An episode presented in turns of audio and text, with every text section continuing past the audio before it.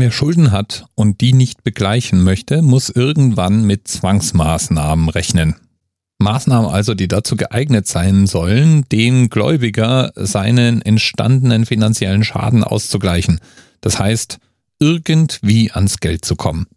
Und sobald es nicht freiwillig geschieht, sondern eben durch Zwang geschieht, redet man von einer Zwangsvollstreckung.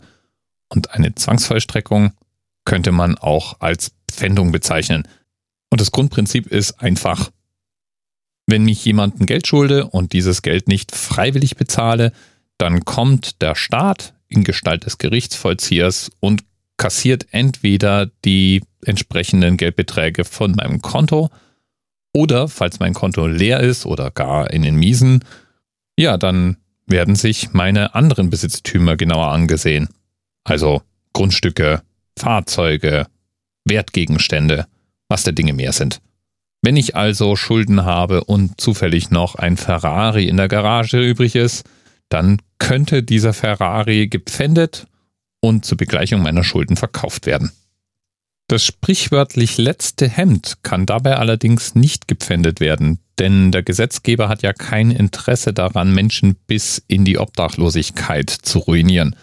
Und deswegen wurden in der Zivilprozessordnung Paragraph 811 eine ganze Reihe sogenannter unpfändbarer Sachen festgelegt. Gegenstände also, die für die Lebenssicherung notwendig sind. Da gehören Gegenstände des täglichen Gebrauchs genauso dazu wie normale Kleidungsstücke oder auch Arbeitsgerätschaften, die eben für den Erwerb des Lebensunterhalts notwendig sind.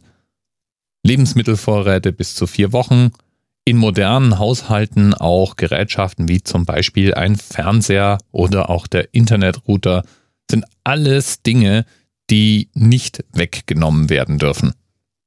Sehr beruhigend ist auch, dass zum Beispiel künstliche Gliedmaßen, Brillen und andere wegen körperlicher Gebrechen notwendige Hilfsmittel nicht gepfändet werden dürfen. Genauso wenig wie Bücher, die zum Gebrauch des Schuldners und seiner Familie in der Kirche oder Schule oder einer sonstigen Unterrichtsanstalt oder bei der häuslichen Arbeit bestimmt sind. Wer sich selbst versorgen möchte, der darf sich auch bei einer Milchkuh oder bis zu zwei Schweinen auf der sicheren Seite wenden, denn auch die sind unpfändbar, wenn sie denn für die Ernährung gedacht sind. Ja, und Pfiffi und Muschi übrigens auch, denn die sind als Kleintiere auch tatsächlich vom Gesetzgeber geschützt. Solange es eine einstellige Anzahl ist. Wenn man allerdings eine Hundezucht mit 50 Hunden hat, dann sieht es unter Umständen anders aus. Lieben Dank nochmal an Themenpate Eri für den Hinweis auf die in 811 Zivilprozessordnung festgelegte Unpfändbarkeitsregelung. Bis bald. TMRS 10, 9, 8. The experience of 47 individual medical officers. Was hier über die Geheimzahl der Illuminaten steht. Und die 23. Und die 5. Wieso die 5? Die 5 ist die Quersumme von der 23.